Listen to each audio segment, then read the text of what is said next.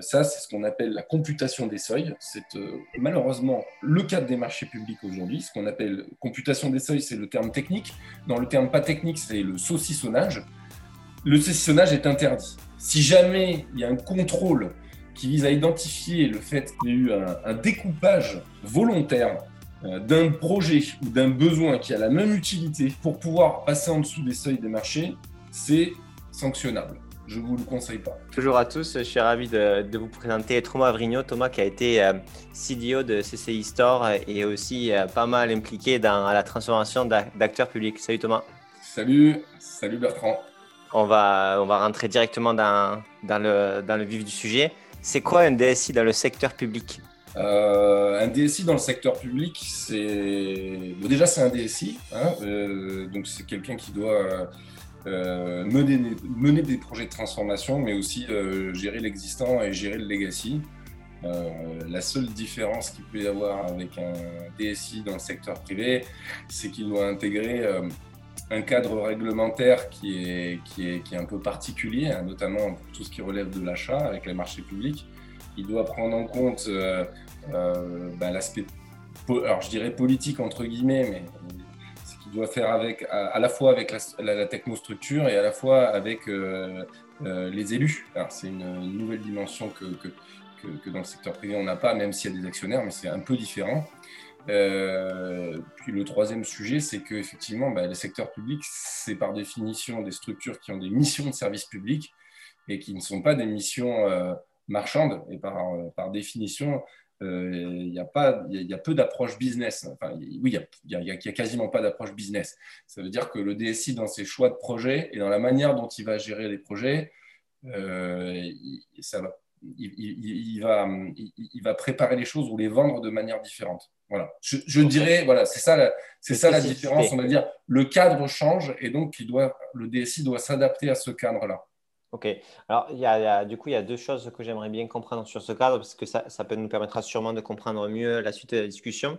Donc, euh, le DSI ne peut pas prioriser les projets par rapport à un gain potentiel euh, d'argent, parce que euh, parce que ce n'est pas, pas comme ça que fonctionne le service public. Mais pourtant, le service public va quand même avoir des ROI dans le sens pour des économies, mieux faire ou autre. Donc, en dehors de ça, quels sont en fait les indicateurs un peu carrés euh, qui font qu'on euh, priorise tel ou tel projet. Et le second, c'est sur le côté politique, pour être sûr de bien comprendre. Est-ce que euh, tu vois une différence forte entre le politique dans le service public, quelle que soit la taille donc, de, la collectivité ou de la typologie de l'entité, et les grands comptes qui ont aussi du coup des politiques internes, parce que même si on se dit dans le privé, on a quand même des mandats relativement reconductibles. Est-ce que tu peux nous expliquer un peu ça? Alors, dans le public, euh, il y a un, cadre euh, de référence euh, d'analyse de l'opportunité d'un projet IT qui s'appelle Mareva. C'est un cadre méthodologique qui avait été développé à l'époque par la Direction générale de la modernisation de l'État. C'était une, mission interministérielle. il y a deux versions de ce, ce, cadre méthodologique qui le définit. Après, ce cadre n'est pas forcément utilisé par tous les acteurs publics parce que il n'est pas tout à fait, il n'est pas vraiment simple à mettre en œuvre, mais c'est au moins un cadre. Euh, il y a plusieurs indicateurs pour le, choix, la décision du, du lancement d'un projet numérique. Euh, le premier, c'est euh, le, bénéfice vis-à-vis des usagers. Est-ce que le projet va transformer, va, transformer le service public pour les usagers? Est-ce qu'il va y avoir des bénéfices vis-à-vis des usagers? C'est des bénéfices qualitatifs en général. Donc euh, voilà, est-ce que l'usager va, avoir besoin de se déplacer? Est-ce qu'il va gagner du temps? Est-ce qu'on va enlever des irritants en à l'usager? Je parle de l'usager, c'est le citoyen, on va dire, au sens large. Deuxième axe, c'est est-ce qu'il y a des améliorations euh, euh, internes pour les collaborateurs du service public? Est-ce que ça va générer alors, on ne parle pas de gain d'efficience, mais un, gain de qualité, en tout cas, euh, dans euh, les missions de service public euh, par les, par les collaborateurs en, interne. le troisième axe, qui est un point important, c'est la maîtrise des risques. Dans le secteur public, il y a des risques qui sont, inhérents à la mission de service public. des risques par, rapport à la concurrence, des risques par rapport des risques juridiques, on va dire, qui, sont, qui sont inhérentes à, cette, à cette mission-là. Donc la maîtrise des risques, il y a un ensemble de, de, il y a un ensemble de batteries de risques sur lesquelles il faut faire des analyses de risques. Il y a le, le, le, critère euh, qu'on qui est aussi le ROI. Alors, je disais que le, le, ROI n'était pas pris en compte. C'est pas que le ROI n'est pas pris en compte. Ce n'est pas, pas que le ROI qui drive euh, le choix de l'opportunité, mais on peut tout à fait, euh, on peut et on doit de toute façon intégrer une analyse du ROI. C'est rarement du chiffre d'affaires, même s'il peut y en avoir du chiffre d'affaires. il peut y en avoir du chiffre d'affaires, mais c'est souvent des économies induites. Euh, de gestion euh, des économies d'échelle.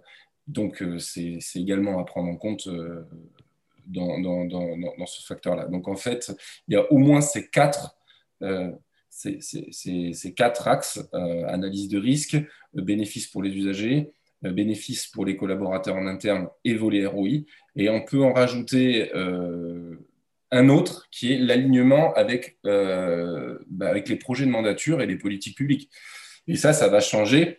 Euh, ça va changer en fonction, du, en fonction du projet de mandature de chaque collectivité et de, de, leur mission de service public. Ça ne va pas être la même chose dans un organisme de protection sociale, de la sécurité sociale, que pour une collectivité locale. Elle a des missions de service public à proprement parler. Et euh, en général, quand un élu euh, devient président, en tout cas quand il y a une présidence, il, il, a des projets de mandature qui sont des engagements qu'il a pris vis-à-vis de ses électeurs. Et le numérique doit forcément contribuer à ce point-là. Donc, je dis, voilà, il y a, cinq grands axes, grosso modo, qu'on retrouve dans, dans, les, dans, les études d'opportunité de projets IT dans le secteur public. Ok. Et juste un dernier point sur, euh, ça va être super intéressant sur euh, l'approche par rapport aux bénéfices usagers. Euh, la seule façon euh, de le prioriser, c'est-à-dire de dire ben, ce bénéfice est supérieur à l'autre, hein, euh, c'est d'évaluer en fait soit l'impact de la diminution de problèmes liés à, au mauvais processus existant, mmh. ou qu'il n'y soit pas, soit le fait que euh, au contraire, les usagers euh, vous disent que c'est super bien, etc. Donc, c'est a posteriori. Et est-ce que ça, tu as vu des choses qui font que euh, sur cette partie-là, c'est très rationalisé en disant ben, ce bénéfice-là est super à celui-là pour telle raison? Oui, oui. Alors, la manière dont, on évalue les gains pour les usagers, il y a des cadres méthodologiques, des carcans méthodologiques. Maintenant, ils ne sont pas obligatoires. Donc, c'est à chaque acteur public de faire un peu à sa sauce, mais il reste, il, reste, il y, a, des carcans méthodologiques qui existent. Il y en, a un qui s'appelle euh, mesure, euh, mesure de la charge administrative euh, pour les usagers. En fait, ça consiste à, regarder le temps passé et la charge induite par une, ce qu'on appelle une obligation d'information, ou, une, ou une procédure, quoi. Euh, par exemple, je fais une déclaration d'impôt, euh, euh, on regarde chacune des étapes du temps qui doit passer là-dessus, la charge donc, et on l'évalue comme si c'était un coût en fait pour, pour lui. Et, et, on regarde entre l'état de départ et l'état d'arrivée combien de temps il va économiser lui sur son quotidien. Donc ça, ça, ça, ça, ça peut être même une analyse quantitative. Euh, il y a eu plusieurs démarches comme ça dans le secteur public pour mesurer la charge administrative des obligations d'information dans pas mal de domaines. Hein. Ça peut être euh, la, demande de convoi exceptionnel, euh, ou voilà, la déclaration d'impôt, ou, des obligations, par exemple, liées dans le domaine social, par exemple. Et donc, en fait, on regarde, pour faire cette déclaration, combien de temps et de charges ça prend, combien de fois on doit la faire, par exemple, en moyenne à l'année, et on regarde si la solution numérique va apporter euh, des, gains par rapport à cette charge euh, qui est supportée par l'usager. Ça, c'est la première, la première méthode, qui est une méthodologie issue du contrôle de gestion, mais qu'on applique, si vous voulez, dans, le domaine de l'usager. Et il y a d'autres méthodes aussi, c'est qu'on va regarder aussi les gains qualitatifs, par exemple, liés à des indicateurs de temps de traitement. Par exemple, le, délai de traitement, par exemple, euh, d'une procédure, une demande de permis de conduire.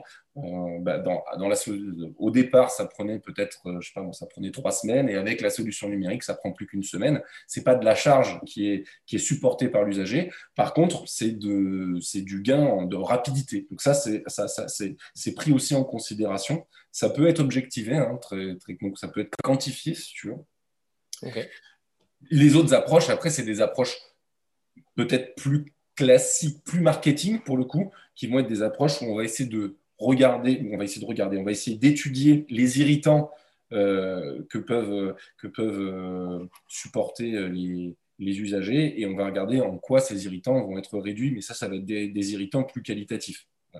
Par exemple, j'ai peu de j'attends trop longtemps au téléphone euh, quand j'ai besoin d'informations euh, sur, euh, je sais pas moi, pour ma, sur la retraite, pour mes points de retraite, et bien là, bah, clairement, on, va se dire, bah, ça c'est un axe, c'est un irritant, donc on va regarder si le, projet numérique va permettre de pouvoir améliorer le temps de prise en charge d'une demande.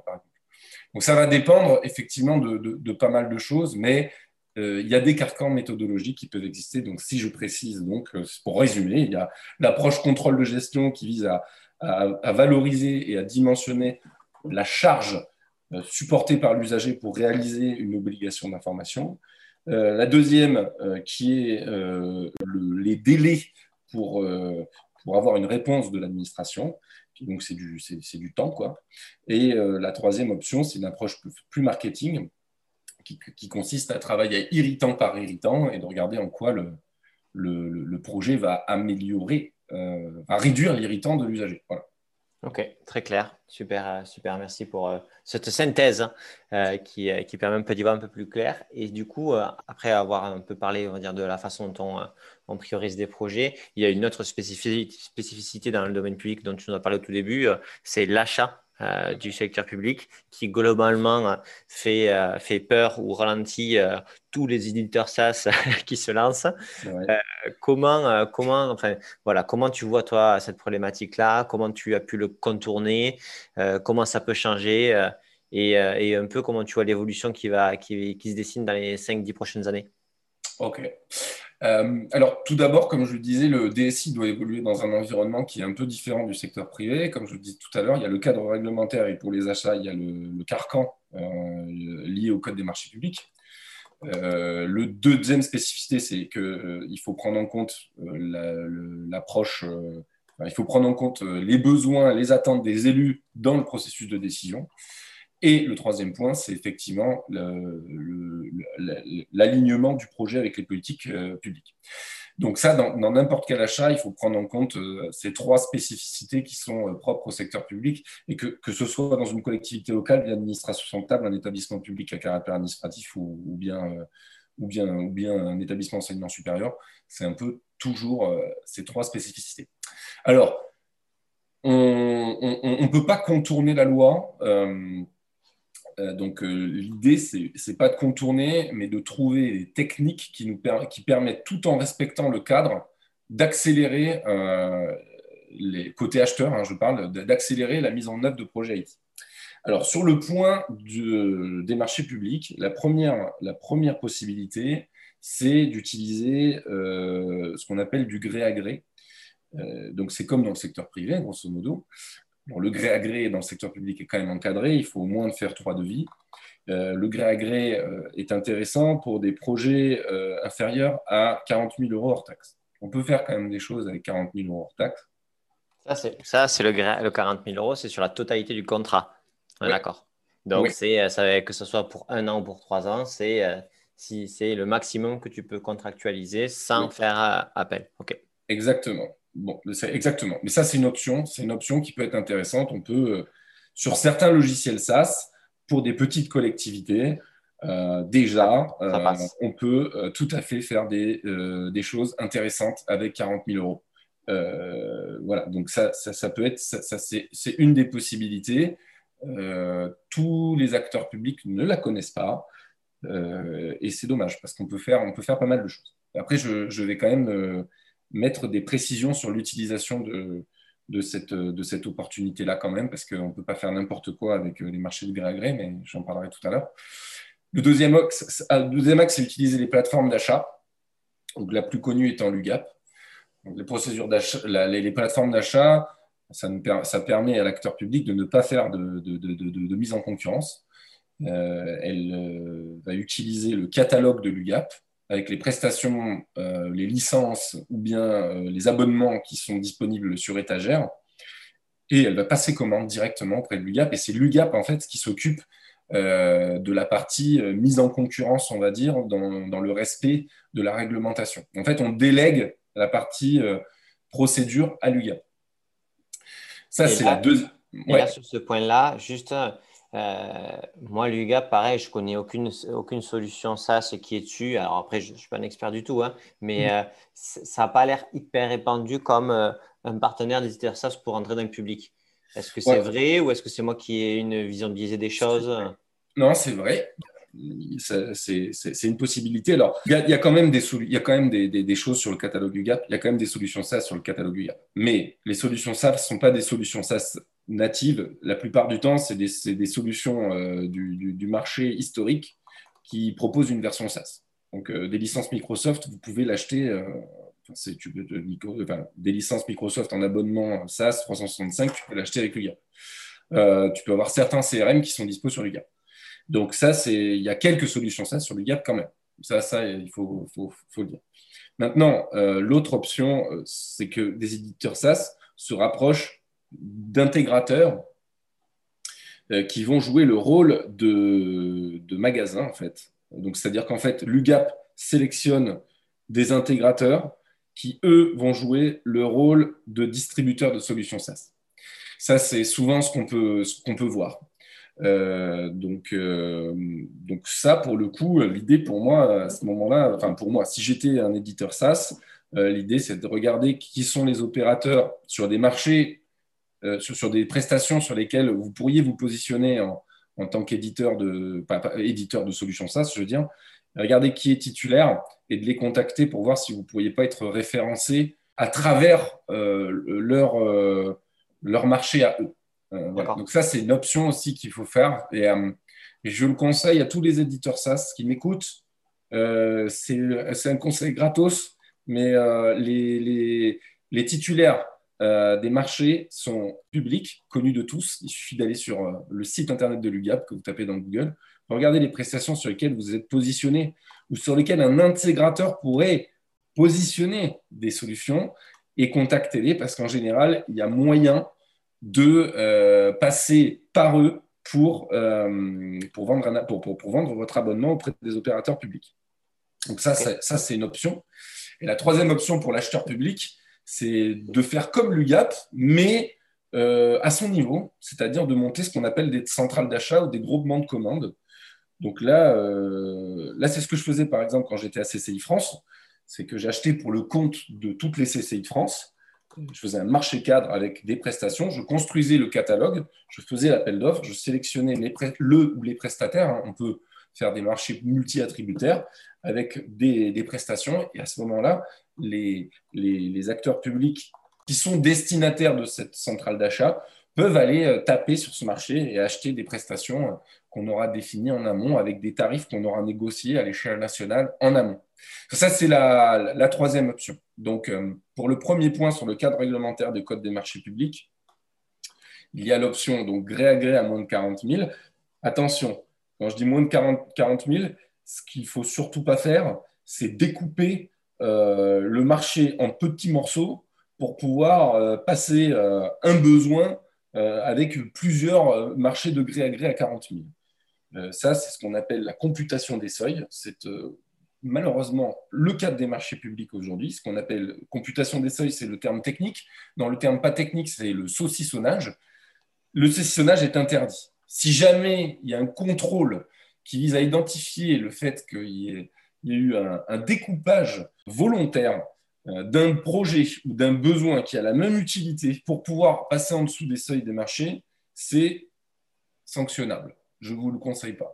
En revanche, si c'est un besoin bien identifié, je ne sais pas, moi par exemple, vous avez besoin d'une messagerie instantanée, je pense que sur, un, sur une version à 3 ans, si vous êtes une collectivité d'une taille de, de, de, 40 à 50 agents, ça peut passer. Quoi. Donc, euh, en plus, vous pouvez négocier les tarifs en gré à gré. Donc, voilà. je ne sais pas si je suis clair, mais le gré à gré, c'est une deuxième option. La deuxième option, c'est passer par le GAP. Et la troisième option, c'est monter. Alors ça, c'est plutôt pour les grosses, les grosses structures publiques ou bien les réseaux d'opérateurs publics, hein, comme l'était euh, CCI France euh, quand j'étais CDO à CCI France. Et du coup, on va monter des dispositifs cadres pour les tiers. Voilà. OK. Donc, quand, quand, on est une structure relativement petite, on peut, euh, le seuil fait qu'on peut quand même faire des choses assez, assez bien euh, pour y aller. Quand on grossit, là, il y a soit en passant par, euh, en passant par la construction d'une centrale d'achat plus, on va dire, adaptée aux besoins, soit l'UGAP en direct. Quoi. Voilà. OK, très clair. Très, très clair. Tu m'avais parlé, pas de contournement, mais d'amélioration, on va dire, de la façon dont on peut proposer un, un, un, SaaS ou un, euh, une, puissance publique en disant, en faisant un petit peu varier euh, le, montant de setup et le montant de licence, etc., euh, ou de prestations d'accompagnement. Comment, comment, comment tu, peux, tu peux nous expliquer un peu ça? Alors, effectivement, on a. alors, c'est la manière dont, on va, dont vous allez un peu marketer votre projet. Euh, vous avez plusieurs natures de coûts. Euh, je vais parler du SaaS comme ça, je ne parle pas de tous les cas possibles. Sur du SaaS, vous avez euh, le setup et vous avez le fonctionnement. Aujourd'hui, euh, c'est un problème qui est récurrent autant pour les acteurs privés, parce que j'ai été DSI dans privé aussi, que pour les acteurs publics, c'est que le fonctionnement, le modèle d'abonnement qui apporte du fonctionnement, donc de l'OPEX, porte sur des budgets de fonctionnement. Et les budgets de fonctionnement, c'est beaucoup plus difficile à avoir, beaucoup plus difficile à débloquer que des budgets euh, d'investissement.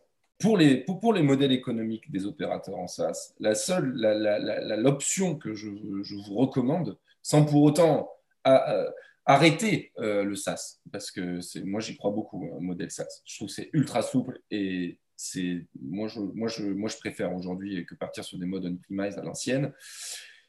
C'est qu'il faut avoir un tarif d'abonnement qu'on puisse euh, comment dire, baisser au maximum avec une approche euh, dégressive en fonction de, de, la durée d'engagement, quitte à augmenter le prix du setup pour que vous y retrouviez euh, dans votre modèle économique et votre rentabilité. Et, pour ce qui relève de l'accompagnement, euh, un setup, vous pouvez ajouter aussi de l'accompagnement à côté. C'est-à-dire, tout à l'heure, je disais qu'on on ne peut pas saucissonner. Pour autant, euh, de l'accompagnement en amont, par exemple, pour la définition du besoin, ce genre de choses, ça va être un besoin d'AMOA, si vous voulez. Et ce besoin d'AMOA, même si c'est pour la finalité de faire un projet, par exemple, de SaaS, je sais pas une marketplace publique ou, un chat en ligne, etc., euh, ça peut être considéré comme un autre objet. Ça peut être considéré comme un autre objet. Donc, vous pourriez du coup euh, dire que euh, vous pouvez proposer un accompagnement à, l'expression de besoin d'un côté qui va passer, par exemple, sur un gré à gré à moins de 40 000. Et à côté de ça, si vous, êtes un, éditeur SaaS, euh, je vous invite à réfléchir sur un modèle économique avec une approche dégressive très très forte en fonction de la durée d'engagement et peut-être un setup plus élevé. Ça vous facilitera l'entrée sur ce type de marché-là. Euh, clairement, on pense qu'un setup gratos avec un abonnement, ça va passer. En fait, ça va être beaucoup plus compliqué à, défendre en termes de budget. Euh, côté, côté public. Donc voilà, si je voulais vous dire des conseils pour les acheteurs publics, c'est de décorréler l'assistance et l'accompagnement avec la phase, euh, le proprement parler, le, marché euh, de la solution SaaS. Mais pour les éditeurs SaaS, je leur conseille de, des approches dégressives sur les abonnements en fonction de la durée d'engagement. Alors j'imagine que vous le faites déjà. Eh ben, mon avis, il faut aller encore plus loin, à mon sens, quitte à répercuter les pertes sur le setup. D'accord. Et pour rentrer dans euh, le CAPEX-OPEX classique qu'ils connaissaient euh, euh, dans les dernières années sur l'on-premise, quoi, grosso modo. Ouais, bah, ouais c'est un peu ça, même si on n'y on arrivera pas. dans la mesure où, de toute façon, les 25% de, de redevances ou de maintenance annuelle sur des licences, on n'aura jamais un abonnement qui, qui, qui, sera 25% du setup parce que du coup, on, perd le modèle SaaS. C'est plus un modèle SaaS, c'est un modèle on-premise. Mais, mais ce, que je veux dire, ce que je veux dire par là, c'est qu'on ne pourra pas attendre à ça, mais euh, il faut arriver à, voilà, il faut arriver, à mon avis, il faut travailler encore le modèle économique des opérateurs SaaS, on va dire, qui sont de plus petite taille pour pouvoir euh, faciliter euh, l'achat par des structures publiques. Donc en fait, aujourd'hui, ce que tu dis par rapport aux acteurs publics, mais qui est vrai aussi sur les acteurs privés, c'est que, en fonction bien sûr de leur maturité à ça, c'est que la vision financière de, de l'entité est tellement orientée CAPEX, OPEX, euh, et, avec on va dire, des structures d'achat internes qui ont, qui ont, évolué lentement aussi. Ouais. Que euh, aujourd'hui, il vaut mieux encore essayer euh, de rentrer dans les modèles financiers de ces structures-là que d'attendre qu'elles s'habituent au SaaS. Ouais, alors oui, oui. Alors, pour, pour les éditeurs SaaS, il faut, il faut le prendre en compte. Si vous ne le prenez pas en compte, ça va être difficile. Alors attention, vous allez me dire, attendez, mais euh, Microsoft, euh, ils s'en foutent. Oui, Microsoft, c'est oui, Microsoft. Donc, euh, voilà. Donc en fait, on ne peut pas comparer, on ne peut pas appliquer certains modèles quand on est un nouvel entrant, quand on a une solution un peu innovante et qu'on cherche à, rentrer sur un marché comme celui-ci. Il faut aussi regarder, il, faut, il faut aussi prendre en compte ça. Et après, j'ai envie de dire, c'est au boulot du DSI dans la structure publique, en tout cas dans la structure publique et dans la structure privée. Mais à un moment donné, dans le projet de transformation numérique. Euh, et moi, je pense que ça se gère au niveau de la gouvernance euh, de, la stratégie euh, numérique de l'entité. Il faut poser clairement la question, à savoir, est-ce qu'on optimise financièrement le SI ou pas? Est-ce qu'on privilégie l'accélération, la vitesse, ou est-ce qu'on privilégie l'optimisation financière? Si on, privilégie l'optimisation financière, il est évident qu'on va chercher le maximum de CAPEX parce que la CAPEX, ça rentre dans les actifs, ça valorise la boîte. Donc, euh, et en plus, on peut l'amortir sur. Euh, bah, parfois, on peut l'amortir, alors pas jusqu'à 10 ans, hein, comme je l'entendais parfois, mais on peut au moins l'amortir sur 5 ans sur des projets un peu structurants. Évidemment, côté direction générale et la DAF, et la direction financière, elle va vous dire, et c'est pareil dans le public, hein, euh, elle va vous dire, non, mais on, faites du on-premise, pas de SaaS. Mais par contre, il faut poser la question. C'est au DSI de dire est-ce qu'on fait une optimisation ou est-ce qu'on cherche l'innovation? Mais ça, c'est une décision de la direction générale.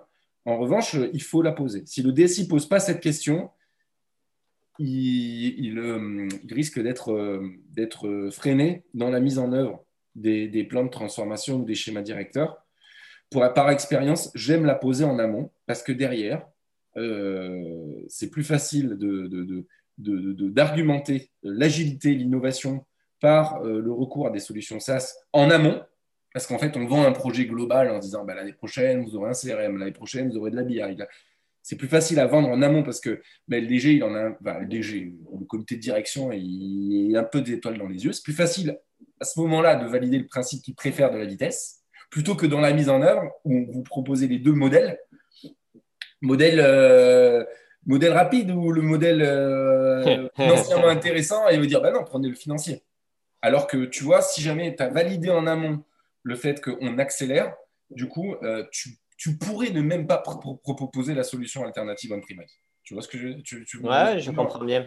Euh, la question de, de la vitesse, hein, c'est aussi la, c'est, une façon de voir un des avantages du SaaS. C'est aussi la question de la productivité dans le sens où euh, quand tu as acheté un truc on-premise, je ne parlerai pas d'outils comme SharePoint, etc., mais que tu as pendant 4 ans la version sans, sans mise à jour et que euh, online, tu pourrais avoir les versions super mises à jour, etc., tes, tes équipes sont euh, complètement hors, hors production. Quoi.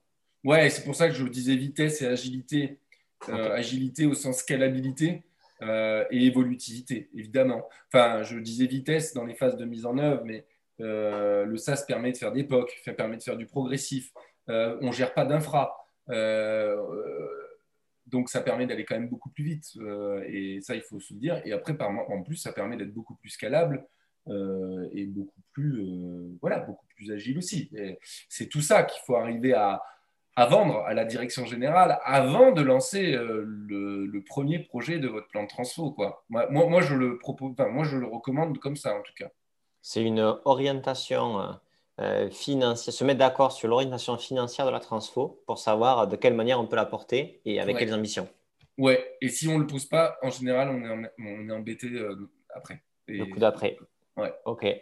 Du coup, toi, tu as été CDO et CIO, tu as fait les deux. Euh, vas-y, c'est quoi, ton, quoi ton topo sur, sur l'opposition 2015-2020 des deux? Et un petit peu ton, ton bilan d'aujourd'hui et ce que tu euh, ce que en as appris ou dans tous les cas, voilà, à ton prochain poste de DSI euh, ou de CDO, enfin, je ne sais pas lequel tu préféreras, qu'est-ce que tu en as tiré et qu'est-ce que tu t'appliqueras toi-même?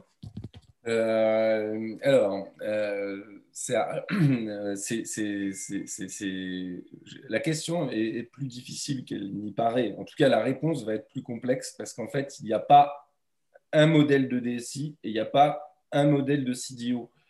Euh, il, y a plein de, il y a plein de profils de DSI différents et il y a plein de profils de CDO différents.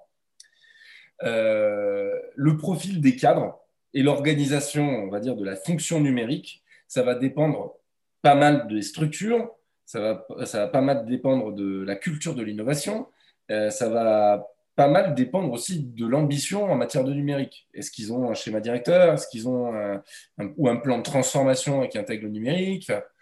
Et ça va dépendre aussi de l'appétence du numérique de la direction générale. Je dis bien la direction générale et pas le directeur général, c'est-à-dire le comité de direction. Donc ça, ça va dépendre de plein de facteurs. Maintenant, une fois que j'ai dit ça, parce que c'est une réponse de, Normand, désolé à nos amis normands, c'est une réponse, ce n'est pas une réponse, quoi.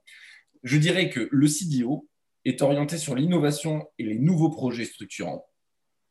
Et le DSI, il doit en plus de ce volet-là, il doit en plus, je dis bien en plus, parce qu'un DSI qui n'a pas le premier volet, c'est, euh, pour moi, c'est un DSI qui est en péril mais en plus de la partie innovation et nouveaux projets, il doit évidemment gérer le legacy, l'exploitation, le support, la gestion de parc, le réseau, la téléphonie, l'infra. En gros, il doit faire tourner l'existant. Il n'y a pas d'opposition entre l'un et l'autre. Euh, pour moi, un DSI, euh, et du coup, enfin, il n'y a pas d'opposition. En même temps, quand j'ai dit ça, j'ai déjà fait j'ai déjà orienté clairement qu'il y a des organisations qui ne marchent pas. Enfin, moi, je trouve qu'elles ne marchent pas c'est le CDO opposé au DSI qu'on met en concurrence. Mais mesdames et messieurs, les directeurs généraux, du public ou du privé, ne faites pas ça. Ne faites pas ça, parce que euh, ben, vous allez positionner le DSI dans une démarche où il va être cantonné à l'existant, et à un moment donné, il va devoir récupérer les projets structurants développés par pour le CDO pour le passer dans le legacy, mais il va dire c'est pas moi qui l'ai fait, je l'aurais pas fait comme ça et, euh, je veux pas, je pas, je veux pas ou je vais avoir du mal à le prendre en charge. Il va jamais vous dire qu'il ne veut pas, sinon il va se faire virer. Mais il va y avoir énorme frein euh, à passer de la démarche, on va dire build à la, à la démarche run. Maintenant, une fois que j'ai dit ça, pour moi, un CDO aujourd'hui, c'est pas bien différent. Excusez-moi, désolé pour les amis CDO aussi, mais bon, vous me prenez pas mal, mais bon, j'ai été CDO, donc euh, je, peux vous le dire. Pour moi, ce n'est pas bien différent d'un chef de service études des projets d'une DSI. Sauf que il est positionné hors DSI et qu'en plus, il pilote de la maîtrise d'ouvrage. Alors, il pilote de la maîtrise d'ouvrage slash des product owners, soit en management direct, soit en management matriciel. C'est-à-dire, on a des maîtrises d'ouvrage déléguées dans les directions métiers qu'on coordonnent et qu'on pilote sur des projets, par contre, ils ne sont pas à 100% sur le projet, ou bien ils sont, pas ils sont, ils sont dédiés au projet, mais que pendant un temps euh, euh, déterminé. Mais il y a quand même ce pilotage-là. C'est-à-dire on a un pilotage du delivery quand même, malgré tout, quand on est CDO. Voilà. Mais dans les DSI, on va dire euh, plutôt plutôt centralisé dans lequel il y a la fonction nouveau projet. il, y a souvent, il y a souvent ce qu'on appelle études des projets. il y a, grosso modo, il y a la, dans la DSI, il y a la partie études des projets et la partie exploitation. Et ben dans la une partie études des projets, ce n'est pas, ce n'est pas grand-chose d'autre qu'une CDO euh, qui est euh, intégrée dans une DSI. Aujourd'hui, le, modèle, le modèle que je préconise, euh, pas, malgré tout, c'est plutôt une DSI qui évolue vers l'innovation dans ses pratiques, qui regarde le SaaS, qui, fait du mode agile, donc qui fait évoluer sa partie études et projets. Ça, ça me semble être important de l'intégrer dans une DSI, de la faire évoluer comme ça. Pour autant, il faut que la DSI puisse créer des jonctions, des passerelles entre l'exploitation et la partie études et projets, en mobilisant l'exploitation dans la réalisation des projets, d'ailleurs, dans certains sprints, d'ailleurs, ou dans le cahier des charges. Enfin, trouver un moyen de, de, lier les deux, mais autour d'une seule entité avec un pilotage euh, ben, unique. Moi, je trouve que c'est le mieux pour qu'il y ait un sens, pour qu'on puisse coordonner les choses, qu'on organise le travail entre les études les projets. Voilà. Les CDO euh, hors sol, euh, ça peut exister ça peut marcher, mais pour le coup, c'est vraiment de la pure spin-off. Et ça peut marcher sur des grosses structures publiques qui, par exemple, veulent, euh, veulent accélérer vraiment très, très, très vite la création de nouveaux projets, etc., de nouvelles compétences, comme l'avait fait la SNCF à l'époque avec voyagesncf.com. Ils ont sorti le truc à côté, ils sont allés beaucoup plus vite. Mais après, à un moment donné, ça re-rentre dans le, dans, le legacy, ça re-rentre dans, le quotidien. Euh, dans le quotidien. Ça rentre dans une démarche plutôt euh, euh, accrochée à l'exploitation du SI. Et pour moi, je trouve que le, il y, a, plein de modèles différents, mais celui que je préconise aujourd'hui, c'est les DSI TN, c'est-à-dire des directions des systèmes d'information et de la transformation numérique, qui intègrent de l'innovation dans les, dans les DSI. Voilà, moi, c'est ce que je, ce que je préconise, enfin, ce que je trouve avec du recul, ce que je trouve euh, le plus efficace et pérenne. Parce que faire la spin-off, euh, le CDO spin-off à côté qui est rattaché au directeur général sans la DSI, euh, ça, va en mettre plein les yeux. On va faire parfois du quick and dirty. On va faire beaucoup de POC, on va faire beaucoup de trucs. après, le fait qu'il re rentre dans le patrimoine SI et que ça soit pérennisé, c'est parfois très délicat et ça, ça, redevient un sujet de direction générale à terme. Donc, euh, voilà, c'est quand même dommage parfois de, jeter de l'argent, et dans le secteur public, parfois de l'argent public, pour des problématiques de gouvernance. C'est quand même euh, parfois un peu dommage. La DSI, elle évolue euh, bien sûr par rapport à, elle doit évoluer par rapport aux typologies de personnes dans son, dans son organisation et de mission, puisque on va arrêter de, de, nommer les, les, personnes avec des noms qui sont tout le temps galvaudés ou on est derrière, mais avec des responsabilités de je vais voir le business, je comprends ses problématiques et je l'aide à, exprimer son besoin pour qu'on aille rechercher ensemble des solutions internes ou externes. Euh, ça, c'est un premier point. Et euh, euh, quand ce sont des problématiques, des enjeux tellement importants, mais qui sont aussi tellement, qui peuvent être tellement euh, compliqué à porter en interne de fait parce que ça va créer de certaines concurrences ou ça va, ou ça va poser plein de problèmes à beaucoup d'organisations, ça peut être intéressant là d'être dans une innovation complètement externe où en fait on va créer une équipe projet au final euh, qui ne répondra que par exemple au directeur général et qui a 10 mois pour réussir à créer la différence sur une, une entité euh, ou, une, ou un nouveau produit. quoi. Ouais, c'est possible, mais euh, comme, je te, comme je le disais précédemment, euh, ce, deuxième, sa, deuxième, deuxième option, je n'y crois pas, parce qu'avec du recul, même les, même les bons exemples, même ceux qui ont réussi, ils se font rattraper par la patrouille au moment où il faut l'intégrer dans le legacy et il faut faire l'exploit, l'exploiter des nouveaux produits. Plein de plein d'exemples, hein, j'en donnerai plein, euh, je pourrais vous en donner plein. Maintenant, les cités, euh, je vais risque de me mettre des gens à dos, donc je n'ai pas trop envie, mais que ce soit dans les administrations centrales ou, des, ou, dans, ou à la SNCF ou, euh, ou dans, sur d'autres thématiques, on a, on a maintenant du recul. Après les démarches de start-up interne ou de lean start-up, on a du recul euh, quand même pour constater à l'unanimité des difficultés à pérenniser des innovations qui rentrent dans l'exploitation parce qu'il y a un silo euh, projet innovant et DSI. Et moi, j'ai envie de dire aussi que euh, je défendrai du coup plutôt les, approches DSI. Euh, comment, on valorise un, comment on valorise un DSI aujourd'hui en disant ben, tout ce qui est nouveau, tout ce qui est projet, tu ne le fais pas? C'est quand même très, très gênant. Quoi. Alors, soit ça vient du fait que moi, ben, j'adore faire des projets et donc j'adore amener de nouvelles choses. Il y, a des DSI probablement qui sont plutôt, euh, qui veulent gérer l'existant, qui sont pas dans ces démarches-là.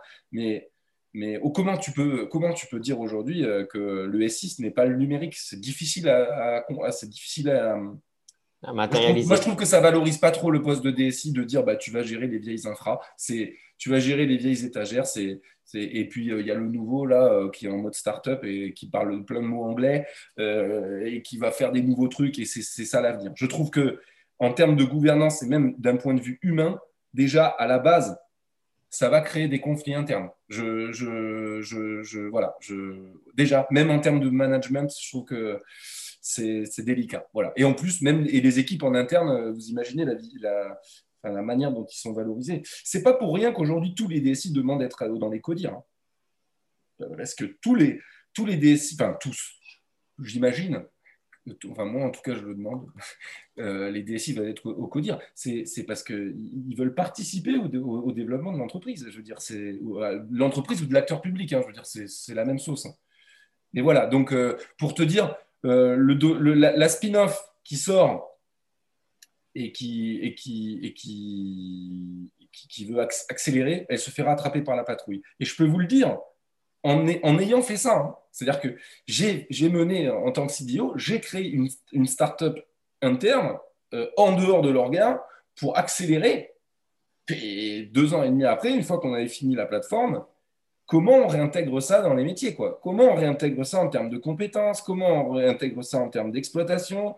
Même en termes de développement business? Comment on market l'offre au global avec le reste des offres, eh ben, ça, c'est délicat. Parce qu'en général, euh, vous êtes considéré comme euh, celui qui a, qui a voulu créer la Super League euh, face à l'UEFA. Voilà. ça, ça c'est la propos, ça. On, est dans le. Bah, si vous réécoutez ce podcast dans 5 ans, vous aurez peut-être oublié, mais. Mais il y a quelque chose qui s'est passé cette Il y a quelque chose qui s'est passé. une autre, un autre point, peut-être pas forcément pour euh, conclure, mais on, s'approche de la fin.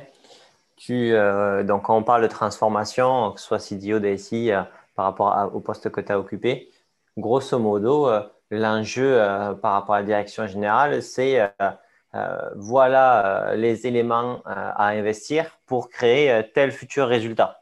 et en fait, ça, créer de la valeur. Et en fait, autant le coût, lui, il est directement palpable et euh, il peut faire extrêmement mal, euh, autant euh, les résultats peuvent, être, peuvent être un peu questionnés dans le sens est-ce que vous êtes sûr qu'on va faire ça? Est-ce que vous êtes sûr mm. que ça va nous apporter ça là-dessus? Comment comment tu as senti ça? Comment tu as senti ces, ces enjeux-là par rapport à l'addiction générale, le, niveau de maturité pour comprendre le coût en fait du, de la transformation qui des fois a du mal à passer et, et, en même temps euh, la confiance dans euh, les objectifs qui, sont fixés euh, et les gains qui, sont, qui sont attribués à chacun des projets C'est une bonne question. je répondrai avec deux, deux, convictions fortes. La première, c'est qu'il faut faire le travail d'évaluation des gains. Même pour des petits projets, il faut le faire. C'est important. ça permet de mieux orienter le cahier des charges. Ça permet de définir la, stratégie d'achat que vous voulez faire. Pour les acteurs publics, ça permet même de définir la procédure, comment vous allez, euh, comment vous allez acheter, comment vous allez monter le projet, quelles compétences vous avez besoin, comment vous mobilisez les métiers. Euh, donc, euh, ma, ma c'est qu'il faut faire ce travail d'évaluation des gains. Il faut le faire avec les métiers, obligatoire. Obligatoire de mener les métiers, de les impliquer, notamment sur les bénéfices pour eux, les bénéfices pour les clients, parce qu'en fait, une DSI, elle n'est pas face aux clients. Je veux dire, Peut-être que si, mais on a certaines, mais ce n'est pas eux qui connaissent les besoins clients, c'est les commerciaux, c'est ceux qui sont dans la prod. Euh, et, dans le secteur public, c'est ceux qui produisent le service public, c'est ceux qui sont face aux clients, euh, dans les guichets, tout ça. Il faut les mener parce que ça pas que ça, pas pour, les engager, mais pour les. Mais la conduite du changement, elle commence déjà dans les phases d'études d'opportunité. Ça, c'est le premier point. Euh, donc faire ce travail-là, ça, j'y crois. Et la deuxième, le deuxième point, c'est que euh, si on peut découper un projet, découpez-le au maximum. Moi, en tout cas, c'est ma méthode, hein, euh, vous en faites ce que vous voulez, mais moi, j'aime me découper au maximum un problème, un petit problème résolvable. Et donc, problème résolvable à court terme veut dire livrable intermédiaire. Livrable intermédiaire qui permet de valider ou de ne pas valider ou de réajuster les objectifs et les gains. En revanche, euh, donc, donc la première, évaluer les gains, Ça, il faut faire ce travail de business case. Euh, découper pour avoir des, livrables intermédiaires qui permettent de valider, qu'on mesure, qu'on est capable de, de, mesurer. Donc, euh, les techniques, c'est faire un POC, c'est du cycle agile. Alors, non pas du cycle agile avec des sprints à trois semaines, forcément, mais déjà se dire que on part sur un principe de tous les trois mois, on a une version majeure. Ça, déjà, c'est bien ça, tous les trois mois, version majeure, sprint de trois semaines faites le calcul. Euh, ça, permet de se dire, dans trois mois, on voit la direction générale et on leur dit pas juste, bah, aujourd'hui, on a fait un cahier des charges. On leur dit, bah, aujourd'hui, voilà, le produit, il en est là, on sort ça, voilà la tête du truc.